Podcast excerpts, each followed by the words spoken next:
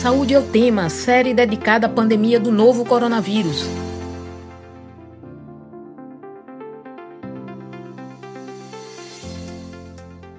Olá, ouvinte da Rádio Universitária FM 99.9 MHz e Paulo Freire AM 820 kHz. A diminuição dos índices de mortalidade e de contaminações em decorrência do novo coronavírus levou parte da população a acreditar que a pandemia está controlada ao mesmo tempo que a vacinação avança, a variante Delta começa a circular com força pelo país. Em muitos estados, o governo já planeja uma volta às aulas na rede pública e privada, mesmo sem a imunização completa dos estudantes. E os estados também planejam a retomada completa da economia sem restrições. O Saúde é o tema de hoje discute os riscos desta reabertura. Eu sou William Araújo, estudante de jornalismo da UFPE, e estarei com você nesta série especial do Saúde é o Tema sobre a pandemia do novo coronavírus. Enquanto durarem as recomendações de distanciamento físico, vamos realizar o programa remotamente. E eu lembro que esta edição está disponível no site radiopaulofreire.ufpe.br e também nas plataformas de podcast. Nesta edição de número 22 do Saúde ao Tema Especial Coronavírus sobre os riscos de reabrir tudo, vamos conversar com a médica epidemiologista, professora da Faculdade de Ciências Médicas da Universidade de Pernambuco e pesquisadora da Fiocruz Pernambuco, Ana Brito. Seja bem-vinda novamente ao Saúde ao Tema, Ana Brito. Ah, bom dia. Eu agradeço mais uma vez o convite de participar dessa edição do Saúde ao Tema. Nós que agradecemos a sua participação. É, Para começar, você poderia é, iniciar pontuando quais são os riscos da reabertura das atividades presenciais neste momento da pandemia? Veja, William, na realidade, o que a gente tem é um cenário de múltiplas epidemias, que nós chamamos de pandemia, não é isso? Porque em diferentes partes do mundo nós vivemos diferentes cenários ou momentos dessa pandemia. No Brasil, nós temos uma, uma epidemia muito antiga, quer dizer, ela foi introduzida no nosso, no nosso país em fevereiro do ano passado, ou seja, a gente já tem mais de um ano de pandemia e nós já tínhamos, quando da introdução, uma perspectiva de como seria o cenário é, em função da disseminação do vírus a partir da China para a Europa Central. E, no entanto, todas aquelas as possibilidades que nós tivemos de é, construir uma resposta robusta para essa pandemia foram, de certa forma, negligenciadas, ou por omissão, ou por intenção, ou por omissão intencional, como a gente assistiu, né? Então, o Brasil enfrenta uma, uma pandemia que as pessoas tentam transformar essa pandemia em, em metáforas de ondas de mar, e na realidade a gente nunca teve uma, uma redução a níveis muito curtos dessa, do número de casos, nem do número de casos, nem do número de óbitos, a gente sempre manteve patamares muito elevados de casos e óbitos, a despeito da, dos ondamentos, digamos assim, da pandemia em outras partes do mundo. E o momento atual, qual é o, qual o momento que nós vivemos? Nós temos uma combinação de uma situação onde já temos vacina, tá certo? Já temos alguns países já vacinaram, inclusive, mais da metade de sua população, como é o caso dos Estados Unidos, Reino Unido, Alemanha, que, Israel, que foi o primeiro país que, que vacinou mais amplamente sua população. Quando eu digo vacinação, nesses percentuais é vacinação plena, porque a vacina que exige duas doses é com a segunda dose. Nós só temos uma vacina com a dose, que é a vacina da Janssen. O Brasil tem esses, tem, tem a disponibilidade dessas vacinas, mas ainda se mantém patinando na vacinação para proteção é, plena da população, porque nós temos poucas doses de vacina, nós adquirimos poucas doses de vacina, aos poucos nós estamos recebendo algumas é, doses, alguns lotes de vacina, e nós temos um, uma situação onde, com a vacinação lenta e com a disseminação do vírus num território tão, tão grande como é o Brasil, a gente assistiu à produção de variantes virais, né? Foi o caso da variante gama, que foi a variante que surgiu a partir da Amazônia, né? Que hoje é chamada variante gama para facilitar o nome. Daqui a pouco faltarão letras gregas para a gente adicionar essas variantes. E a variante delta, que atualmente já está disseminada em alguns estados brasileiros, particularmente o estado do Rio de Janeiro, que é aquela variante que surge na Índia e que desmonta, de certa forma, inclusive, a, a falsa proteção que a Grã-Bretanha, que, que a, o Reino Unido tinha, de que teve que revacinar, e inclusive estão tentando fazer um novo esquema de. Eles estão fazendo segunda dose com outra vacina de princípio metodológico diferente para ver se consegue realmente se, se interpor na disseminação dessa variante. Então, nós temos um cenário de múltiplas variantes, não só de, de epidemias de crescimentos diferentes entre os diferentes estados, e com vacinação em todos os estados, muito, muito lenta, não lenta na aplicação, porque se nós tivéssemos doses, certamente nós já teríamos atingido patamares altos de vacinação, mais lenta no número de vacina. Então, esse não é um momento realmente para flexibilizar é, absolutamente tudo. Por outro lado, a gente assiste uma, um, um, um, cansaço de toda a população, de uma maneira geral, não só da população, digamos assim, que está mais é, preocupada com a questão é, da pressão econômica, mas de toda a população. Esse momento é um momento muito, muito ruim do enfrentamento da pandemia, porque como a gente negligenciou e como a gente não atingiu coberturas vacinais plenas, a gente ainda tem que conviver com medidas restritivas. Então, eu acho que a adoção de eventos testes, como São Paulo tem feito, Rio de Janeiro, é inacreditável. Hoje, metade, metade dos vírus que circulam no Rio são variantes deltas, com características que certamente você vai me perguntar daqui a pouco, mas assim, eu acho que to, todas essas medidas elas têm que serem acompanhadas de monitoramento muito próximo, com é, realmente ampliação de testagem. Parece que eu estou falando no mesmo programa de quase um ano atrás para vocês. Os problemas são os mesmos, tá certo? A gente não tem testagem, a gente não tem vigilância de comunicantes, a gente não tem, não tem uma, uma, uma vigilância molecular, que é quando a gente identifica qual é a variante que está circulando. Quando a gente diz que está circulando variante Delta no estado de Pernambuco, essa, isso que a gente está dizendo já ocorreu há pelo menos 15 a 30 dias atrás. A gente está tá relatando um evento antigo, tá entendendo? Então, eu, se você me perguntar hoje qual é a variante prevalente no estado de Pernambuco, eu digo supostamente ainda é a variável gama. Supostamente, mas eu não sei se a gente não já está com circulação comunitária da variante Delta. Ana, inclusive o estado de São Paulo, como você já citou, pretende retomar a reabertura do estado no dia 17 de agosto, e a cidade não vai ter mais restrições de funcionamento ao comércio. Você acha que é muito cedo para pensar nisso, nesse momento?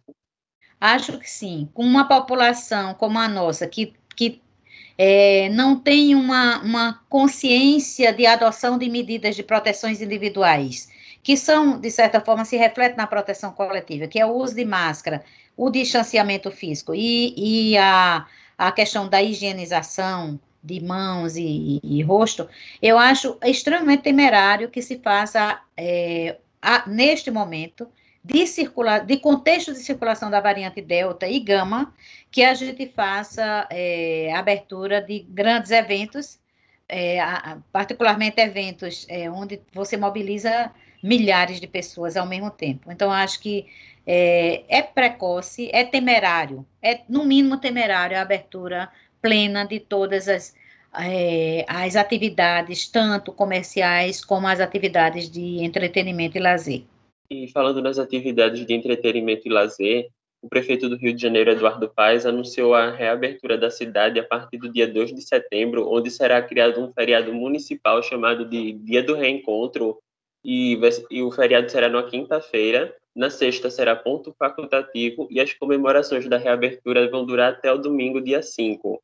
Vai ter polo gastronômico, evento com DJ e outros festivais, sendo que nesse momento o Brasil concentra 287 casos da variante Delta, sendo que 101 deles estão no Rio de Janeiro. Como é que você avalia essa reabertura nesse momento? Então, não é só temerária, no caso do Rio, como é tem até uma dose de, de, de responsabilidade sanitária mesmo, já que a gente traz para a gente esse debate da responsabilidade sanitária. É uma, é uma, uma, é um, não é um desconhecimento, porque o prefeito do Rio de Janeiro, ele é uma pessoa extremamente capaz de entender o momento em que a gente vive, ele tem uma boa assessoria, na parte de, de pesquisadores, de. Está no Rio, aliás, é o principal produtor de vacina, tá, lá é a sede da Fiocruz, não é isso? E certamente tem pessoas é, da própria Fiocruz que faz parte do Comitê de Enfrentamento da Pandemia, de assessoramento técnico científico a essa pandemia, e duvido que, essas, que esse comitê tenha sugerido que o dia 2 de setembro seja comemorado, celebrado o dia da, de se livrar do, do SARS-CoV-2. A gente está longe de fazer é, esse grande dia. Eu, eu sempre digo, vamos, vamos nos conter um pouco, vamos hum, conter esse grito que está preso na garganta, para que a gente possa explodir.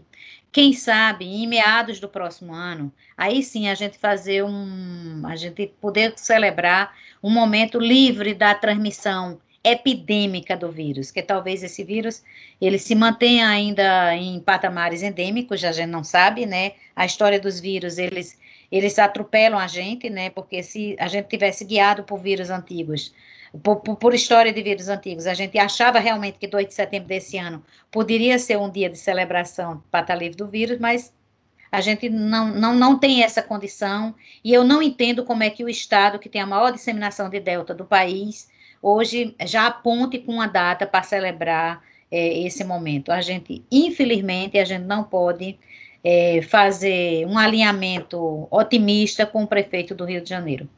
É, deveríamos tomar como exemplo a realização, antes de pensar em eventos, deveríamos tomar como exemplo a realização das Olimpíadas que do início da, da abertura dos jogos até o dia 3 de agosto registrou 328 casos entre pessoas diretamente envolvidas? Pois é, certamente sim, com todos os cuidados, com todos os protocolos de segurança, individuais, coletivos. O, o, o, muitos atletas tiveram que sair das provas porque testaram positivo, não é que estavam sintomáticos, eles simplesmente tinham um teste positivo, ou seja, eram pessoas assintomáticas, apenas portadores do vírus, e mesmo assim essas pessoas que eram candidatos a medalhas, inclusive fortes candidatos a medalhas olímpicas, para estar naquele pódio dos três melhores do mundo, eles tiveram que voltar para sua casa, tá entendendo? Porque eu acho que isso é um evento, foi um evento adiado, de certa forma, o evento, até tanto que é Tóquio 2020, às vezes dá causa até uma certa confusão quando a gente vê aquele nome Tóquio 2020, poxa, eu estou no ano de 2020. Não, mas é porque já foi, aquilo é a marca da, do adiamento do evento e que é, o Japão teve vacilou muito se realmente fazia as Olimpíadas seguindo todos esses protocolos. Porque um caso para um governo, um estado, um local onde a preocupação com a saúde de todos, um óbito ou um caso, ele é preocupante e tem que ser preocupante mesmo, tá certo? Não como a gente vive celebrando uma eu, eu assisti à celebração de uma autoridade é, é, de Estado dizendo que nós tínhamos menos de mil pessoas com Covid em leitos de UTI e que isso era um momento de celebração. Poxa, você ter mil pessoas agonizando em leitos de UTI por uma única doença jamais poderia ser um motivo de você estar tá celebrando essa meta, tá entendendo?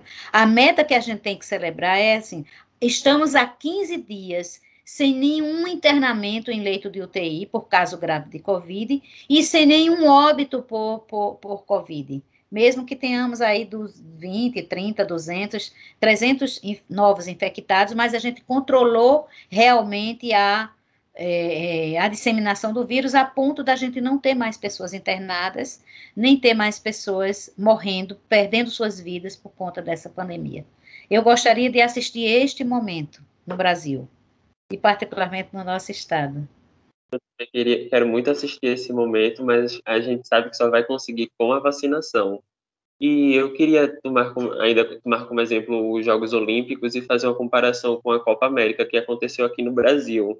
E, por exemplo, trouxe uma variante colombiana entre a delegação e que os Jogos Olímpicos podem proporcionar disseminação de mais variantes, tanto aqui para o Brasil quanto para outros países, países, já que temos a variante alfa, beta, gama e a delta? Com certeza, por exemplo, essa variante que você está se chamando, que você está se referindo, que é Peru e Colômbia, é lambda.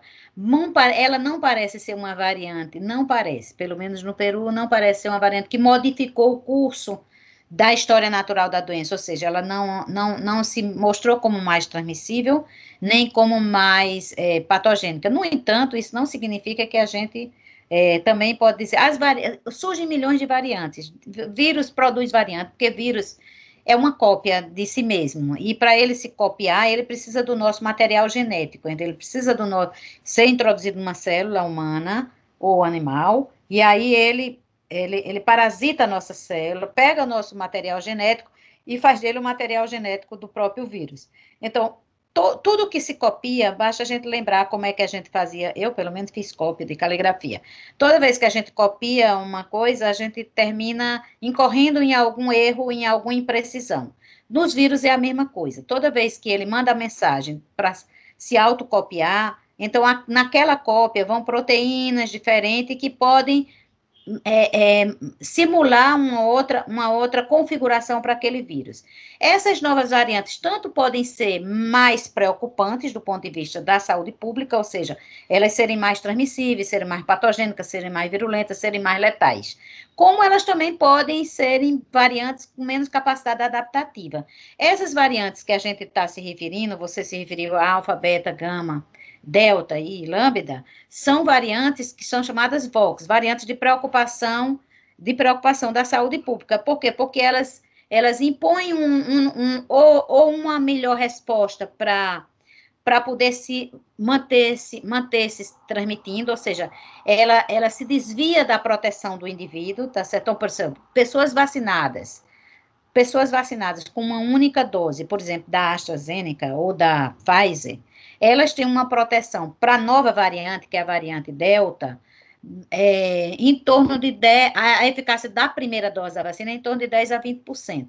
Para a variante originária, essa eficácia para a Pfizer chegava a 60%.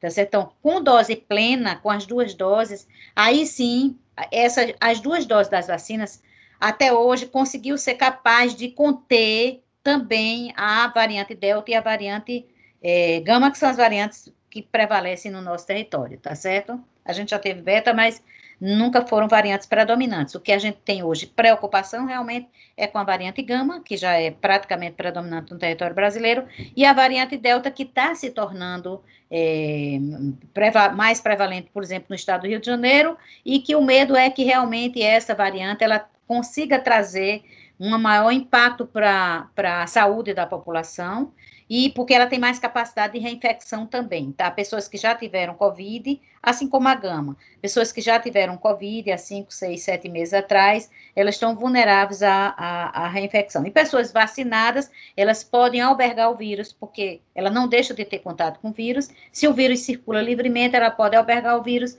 e também pode transmitir o vírus, tá? Por isso que o uso de máscara é tão importante. Falando de características mais é, de, de que mostra que a variante Delta ela é mais contagiosa comparada à variante Gama. O, como é que isso acontece? É, é, ela é mais transmissível, essa, essa é uma característica chamada da transmissibilidade do vírus, ela tem um poder de transmissão maior, porque ela, ela tem uma carga viral maior, ela se desenvolve com carga viral maior. Só para pegar um exemplo, por, se a gente pegasse individualmente uma pessoa que, que é portador da variante da variante do vírus original e compararmos com gama e com delta, no vírus original, uma pessoa com, com, com coronavírus, ela tinha capacidade de infectar em torno de duas a três pessoas, tá certo? Com a variante gama, é, com a variante brasileira, essa transmissibilidade, ela aumenta de três a cinco pessoas.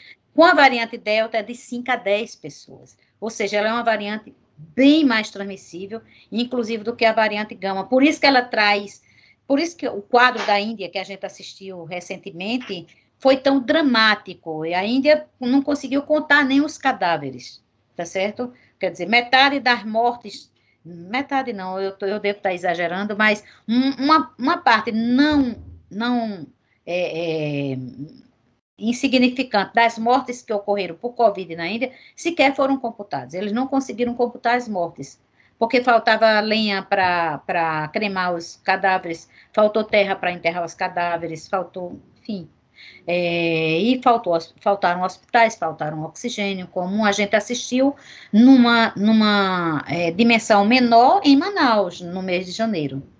Tá certo? Então, ela é muito mais transmissível. O que se discute hoje é se ela é mais patogênica ou menos, ou seja, se ela vai, ela desenvolve quadros mais graves do que as, as demais variantes.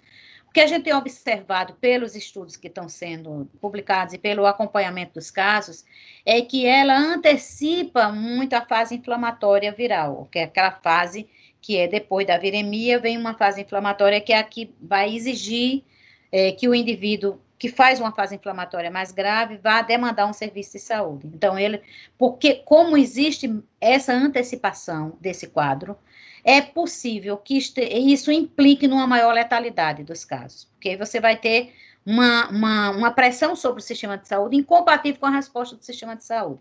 E nós não, não podemos esquecer que nós estamos há mais de um ano com esse serviço de saúde colapsado, não é isso? Nós já assistimos verdadeiros colapsos do sistema de saúde, porque quando uma, um estado é, ou, uma, ou um município diz que tem 95% dos leitos de UTI ocupado, isso significa que você não tem mais capacidade alguma de atender adequadamente a população, dado que uma UTI com mais de 80% de leitos ocupados, ela já é uma UTI doente.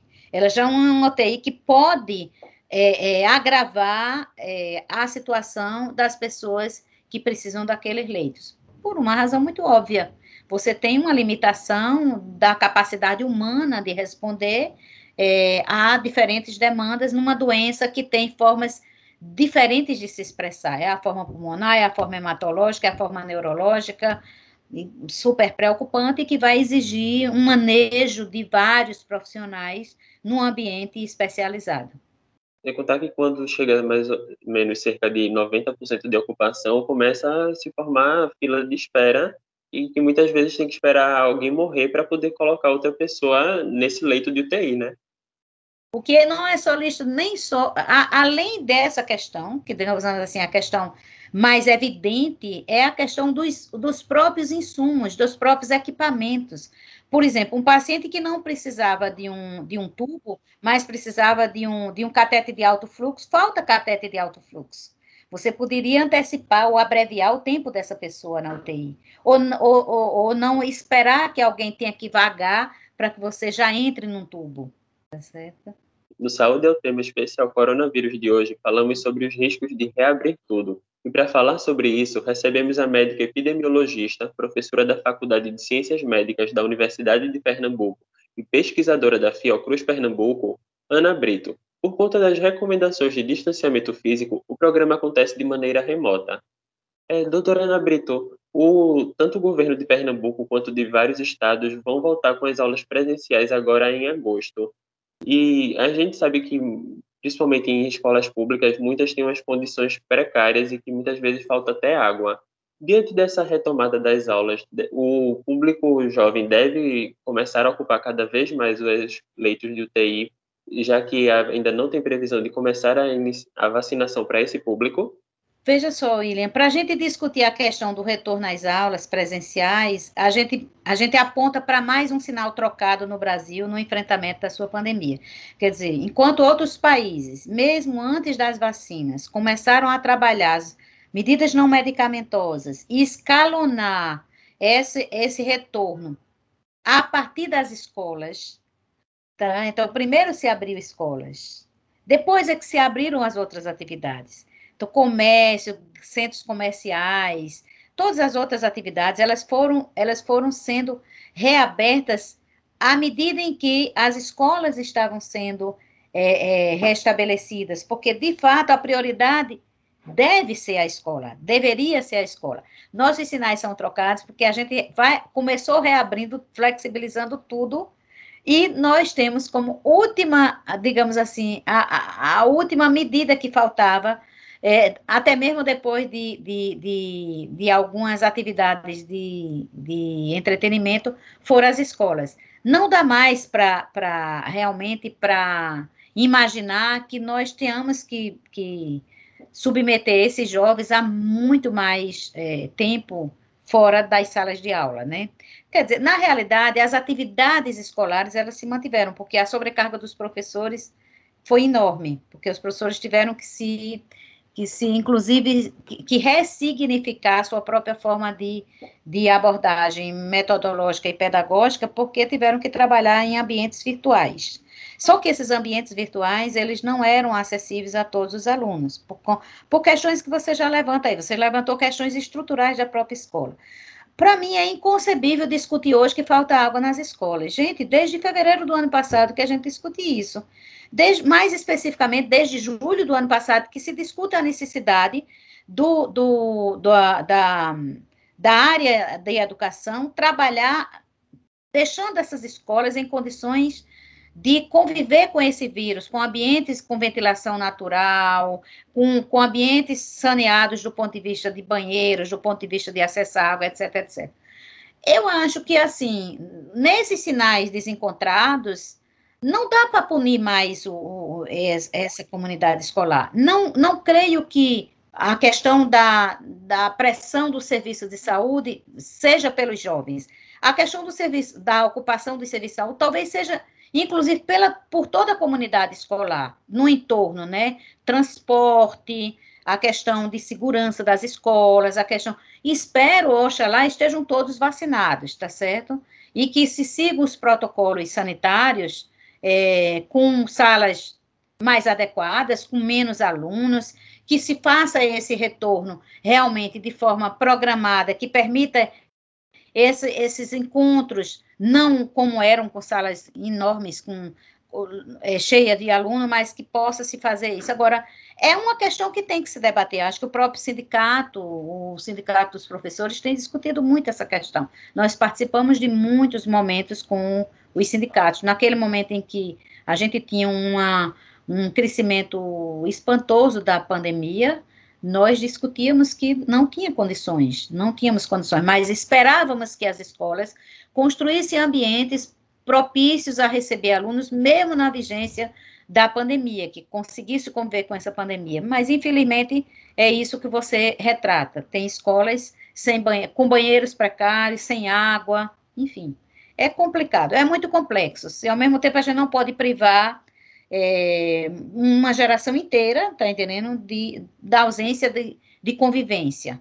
E lidamos com essa precarização dos serviços. Então, acho que, assim, deveria haver uma, um maior esforço no sentido de diminuir, ou diminuir a circulação das pessoas, aumentando as medidas restritivas em outros setores e liberando as escolas, para que as escolas pudessem ser esse ambiente é, possível, saudável para receber os alunos Nesse saudável, nós não vamos ter, mas pelo menos com redução de risco nesse momento.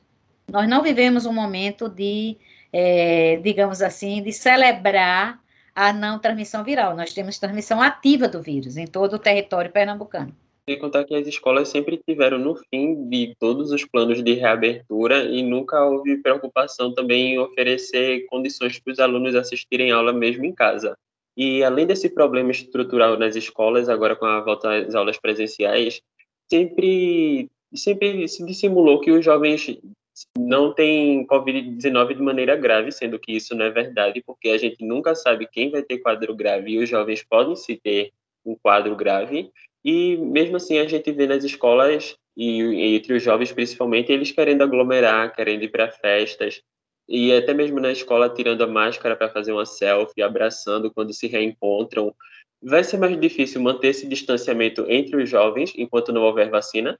William, eu acho que a essas alturas de, de, de privação de carinho, manter distanciamento entre qualquer faixa etária está sendo complicadíssimo. E entre os jovens que têm na, no contato físico uma das formas de expressão de carinho, de afeto, de amizade, claro, é como você diz, ainda é maior, até porque eles têm muito mais energia.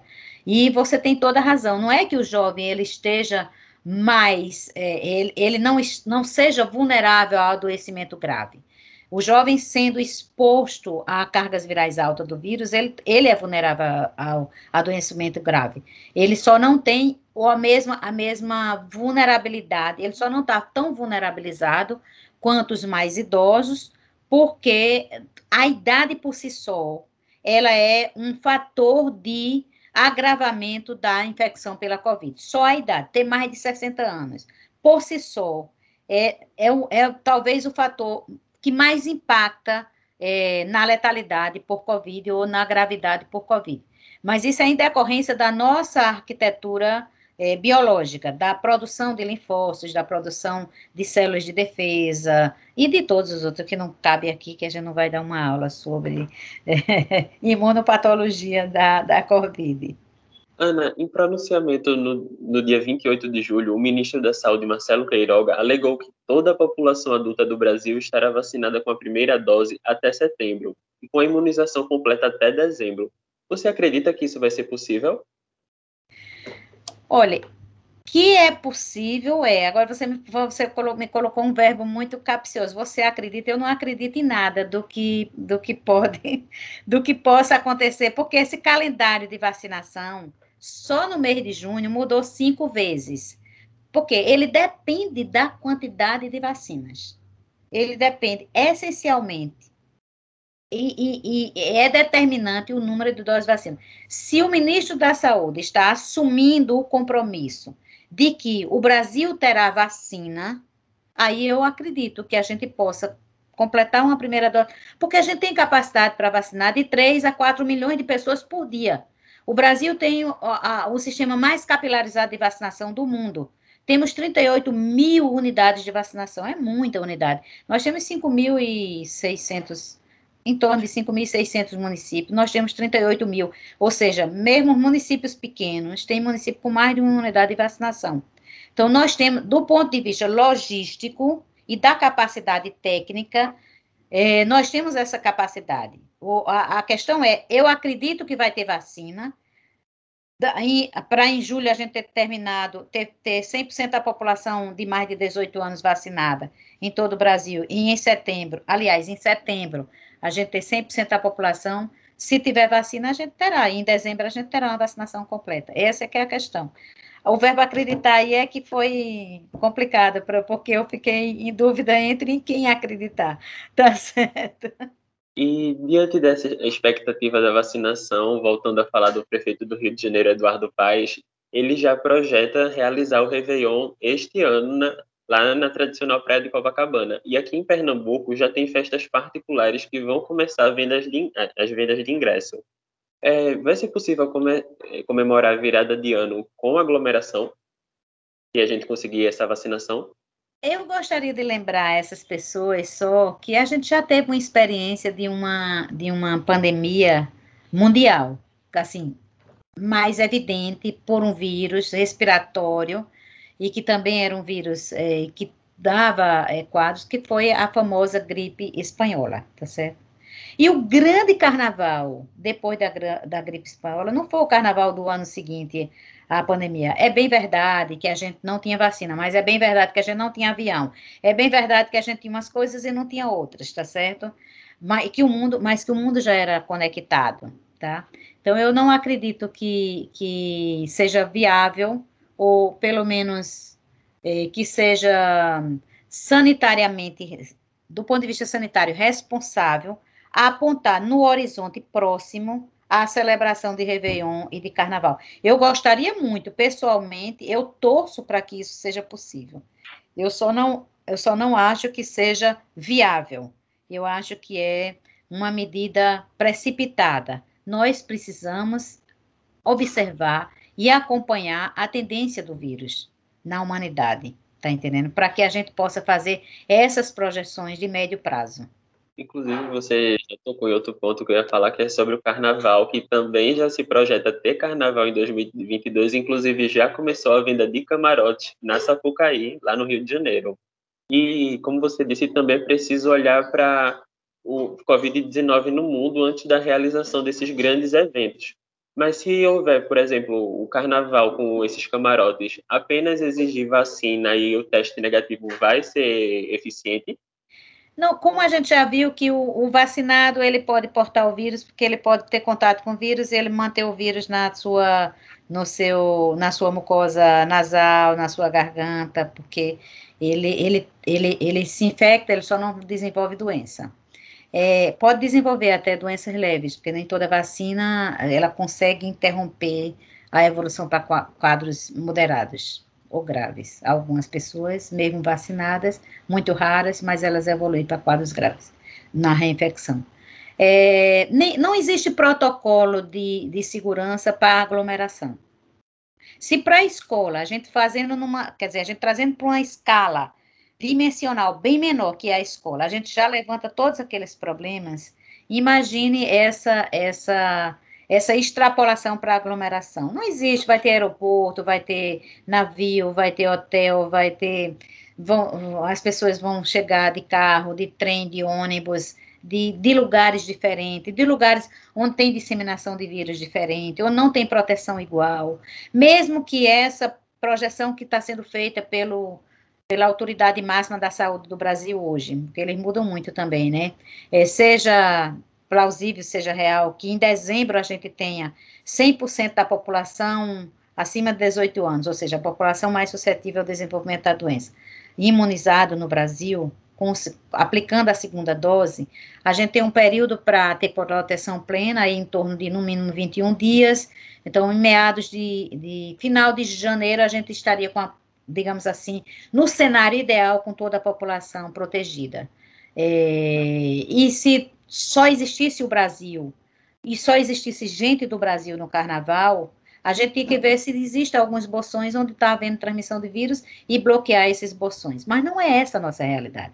A realidade de um carnaval ou de qualquer evento, ela é uma realidade mundial, sobretudo o Carnaval do Rio de Janeiro, que é o principal polo de atração, Rio, Salvador é, e Recife são os principais polos de atração do turista, e Rio, sobretudo, do turista internacional. Então, não tem como garantir segurança em aglomeração. Segurança sanitária em aglomeração é, é redução de danos, é assim, você reduzir a circulação do vírus e para algumas pessoas que estão muito próximas, mas você não reduz a, a disseminação do vírus para o coletivo. No Saúde é o tema especial coronavírus de hoje, estamos falando sobre os riscos de reabrir tudo. E para falar sobre isso, contamos com a participação da médica epidemiologista, professora da Faculdade de Ciências Médicas da Universidade de Pernambuco e pesquisadora da Fiocruz Pernambuco, Ana Brito. Enquanto durarem as recomendações de distanciamento físico, vamos realizar o programa remotamente. Ana, os Estados Unidos voltou a recomendar o uso de máscara em ambientes fechados até para quem está completamente vacinado. Mesmo com um país com 50% da população completamente imunizada. Israel, que foi um dos primeiros países a atingir 70% de completa imunização, retomou o uso de máscaras até em locais abertos. E nos dois países, a maior a preocupação é por causa das pessoas que não querem se vacinar. É, eu queria que você explicasse por que tomar a vacina não é apenas um ato individual, e sim uma responsabilidade social. Então, a vacina, na realidade, é isso mesmo que você está falando. Até porque a proteção da vacina, ela é sobretudo coletiva e não individual. Você, individualmente, você está protegido, mas você só estará plenamente protegido do vírus se, se coletivamente outras pessoas, se, se a coletividade estiver protegida. É, a, é que eu vou desmistificar um pouco aqui a questão do, do termo imunidade de rebanho, que eu não gosto desse termo. Ele, a gente sempre, sempre vacinou e sempre chamou a imunidade, esta imunidade de grupo, como imunidade de grupo ou imunidade coletiva. Ou seja, a gente adota um percentual de imunidade coletiva a partir de vacina, quando, dependendo do imunobiológico, quando um certo percentual de pessoas estão vacinadas. O projeto S, que é o projeto de Serrana, foi feito com o Coronavac, pelo Instituto Butantan, em, em, em parceria com a USP e Unifesp, mostrou que quando você tem 75% da população plenamente imunizada com as duas doses, você começa a ter queda gritante no número de óbitos e no número de casos. Isso é uma imunidade coletiva adquirida por vacina. Então, provavelmente, o percentual que a gente precisa para imunizar as pessoas e proteger a coletividade é em torno de é, 70% a 75% com as vacinas para a Covid-19, tá certo? Contra a doença Covid-19. Então, a imunidade coletiva por doença essa nunca vai ser capaz de ser atingida, porque haja visto o que se seguiu, inclusive foi uma foi uma deliberação brasileira de se atingir imunidade coletiva por doença. Por quê? Porque o vírus ele vai circulando livremente e ele vai imprimindo novas formas de, de se defender daqueles indivíduos. Então, a criação de variantes virais é exatamente porque você não tem uma população completamente vacinada, completamente protegida contra o vírus. Quando a gente conseguir vacinar na mesma velocidade que o vírus tem de criar novas variantes, ou seja, a gente impedir que ele crie novas variantes, aí sim a gente vai ter uma proteção. Então não adianta você pegar uma passagem, ir para os Estados Unidos, fazer uma quarentena e tomar Pfizer. Tá entendendo? Que é o que é, o que chamam sommelier de vacina tem feito. Não adianta, porque individualmente você pode levar sua família inteira, pode levar gato, cachorro, papagaio, todo mundo para ser vacinado. Você volta para um ambiente de circulação viral. Então, você não está protegido. A, a, a expectativa é que nós tenhamos uma proteção de pelo menos 70% da população brasileira acima de 18 anos, com duas doses de qualquer vacina, ou uma dose da vacina que é dose única. E aí sim a gente pode falar em proteção individual, porque você só terá proteção individual se a coletividade, a vacina é uma medida de proteção, sobretudo coletiva, e é uma responsabilidade social e, sobretudo, humanitária. É desumano você pensar que, se você não se vacinar porque é uma questão de opinião, você está simplesmente lavando as mãos para a sua saúde. Não, você está lavando as mãos para a saúde de todo mundo. Ana, e como convencer as pessoas a se imunizarem quando elas acreditam em fake news que receberam nas redes sociais, por exemplo? Eu acho que o Brasil vive pouco essa situação. Essa situação de fake news, a gente recebe muito fake news, não estou dizendo, é o contrário. A gente recebe mentiras demais pela internet. Agora, essas mentiras demais, elas não, não são os principais impeditivos de vacinação no Brasil, como são nos Estados Unidos, porque a epidemia dos Estados Unidos atualmente é uma epidemia de não vacinados, tá certo? Porque lá o movimento anti-vacina é muito forte. Então, em torno de 30% da população dos Estados Unidos se recusa a tomar vacina. Daí porque a necessidade de uso de medidas que você até perguntou sobre a questão da máscara. O uso da máscara é necessária até que a gente tenha conseguido imunidade coletiva por vacina. Enquanto a gente não atingir esse patamar, nós temos que usar máscara, sim. Porque no, mesmo eu que sou vacinada, plenamente vacinada, eu não estou livre de entrar em contato com o vírus novamente tá certo? Então, assim, é muito importante é, que a população é, é, se baseie por, por, por, por informações corretas, adequadas, mas eu não vejo fake news como um impeditivo de vacinação no Brasil. Eu vejo fake news como um impeditivo de. Ah, desculpe, eu vejo o maior impeditivo no Brasil é a gente não ter vacina. Se a gente tivesse vacina e formasse fila em qualquer lugar para vacina contra a Covid, com certeza a gente atingiria a cobertura vacinal plena desse país rapidamente. Em três meses a gente seria capaz de fazer isso. Eliana, você poderia reforçar a importância de tomar a segunda dose para garantir a imunização completa?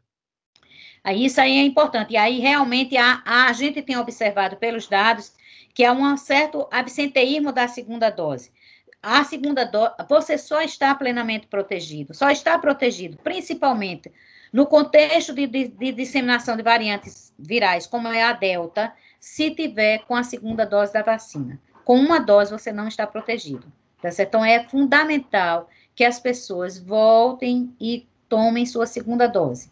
Tá certo? Então, isso é, é essencial, isso é fundamental. A proteção só será obtida com duas doses.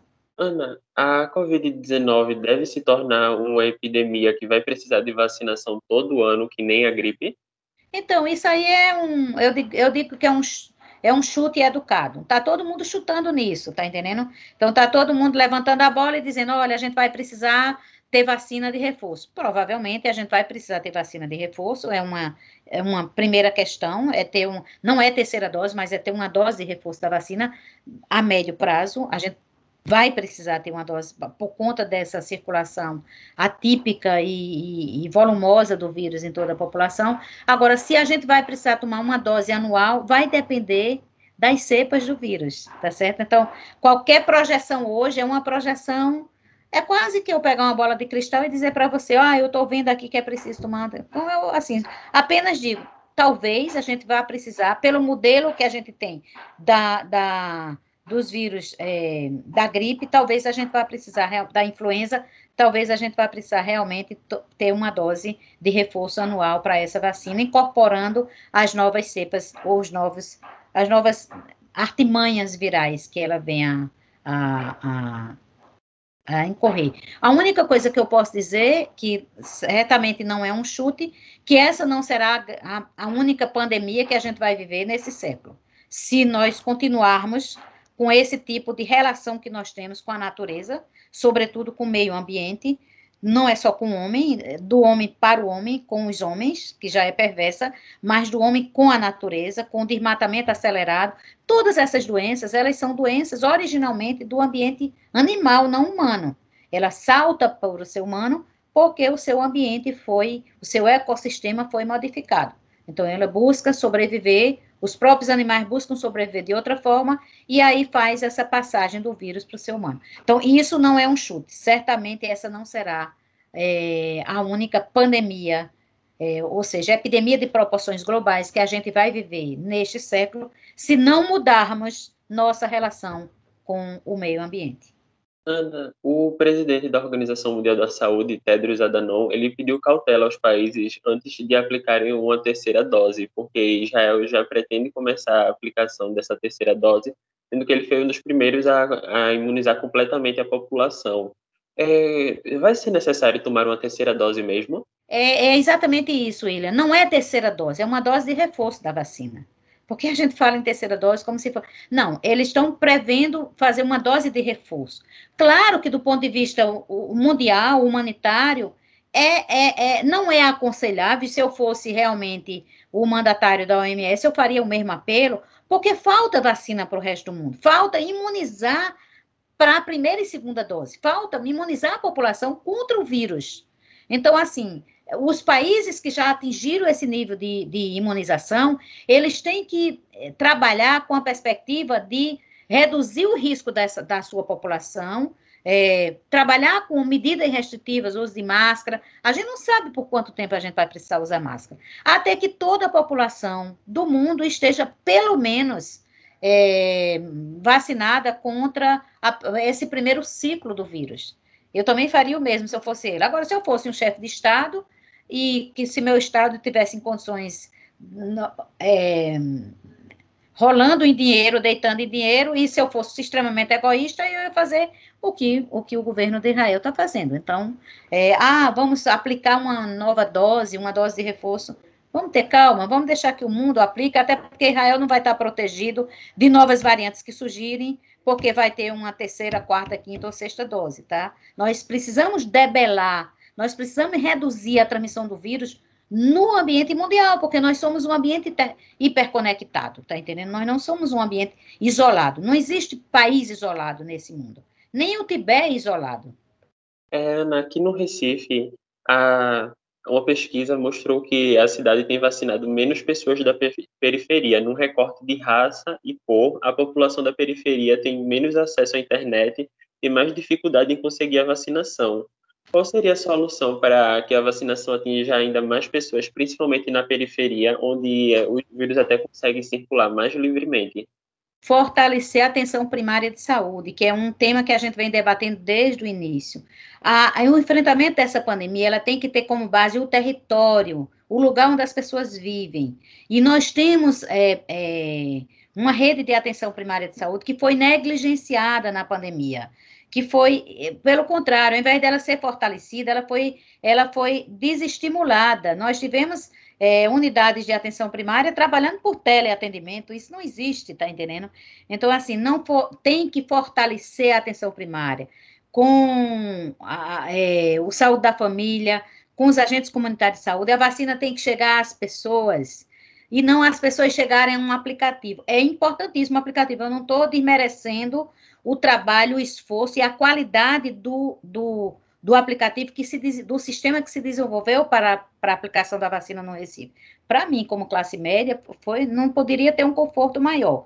Mas a população que não, não tem acesso, a população que está é, periferizada, a população que está mais pressionada por essa doença, porque foi a população que teve que, que não pôde fazer isolamento social, é a população que tem que buscar o, o pão nosso de cada dia no, na rua, muitas vezes. Essa população, de fato, não é, não é, não é difícil entender que essa população, ela é a população que está tendo a menor cobertura vacinal. Não tenho a menor dúvida disso.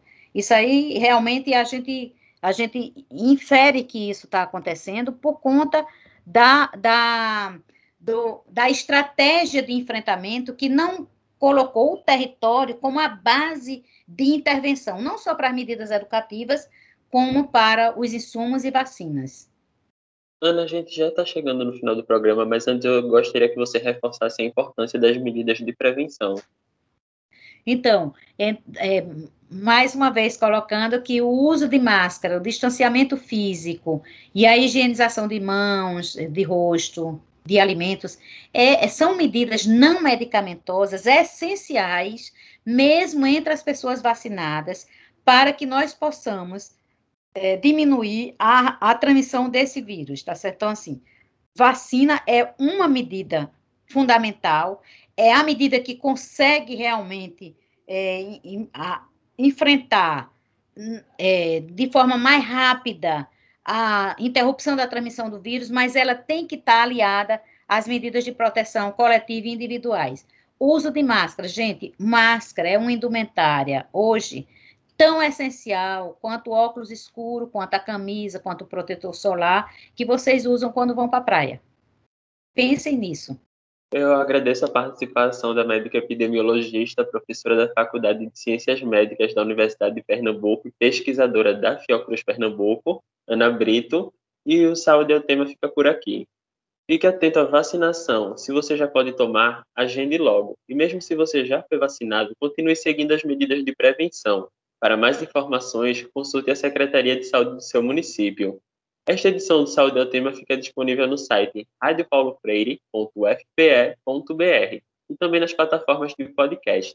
A produção e o roteiro deste programa foi dos estudantes de jornalismo da UFPE, eu, William Araújo e Karina Barros, sob orientação da professora Ana Veloso. Nas redes sociais, os estudantes da UFPE, Maria, de Rádio TV Internet, sob orientação da professora Cecília Almeida. Coordenação de transmissão e streaming, Catarina Polônio. Edição de podcast, Felipe Novaes. Tchau e até o próximo Saúde ao Tema.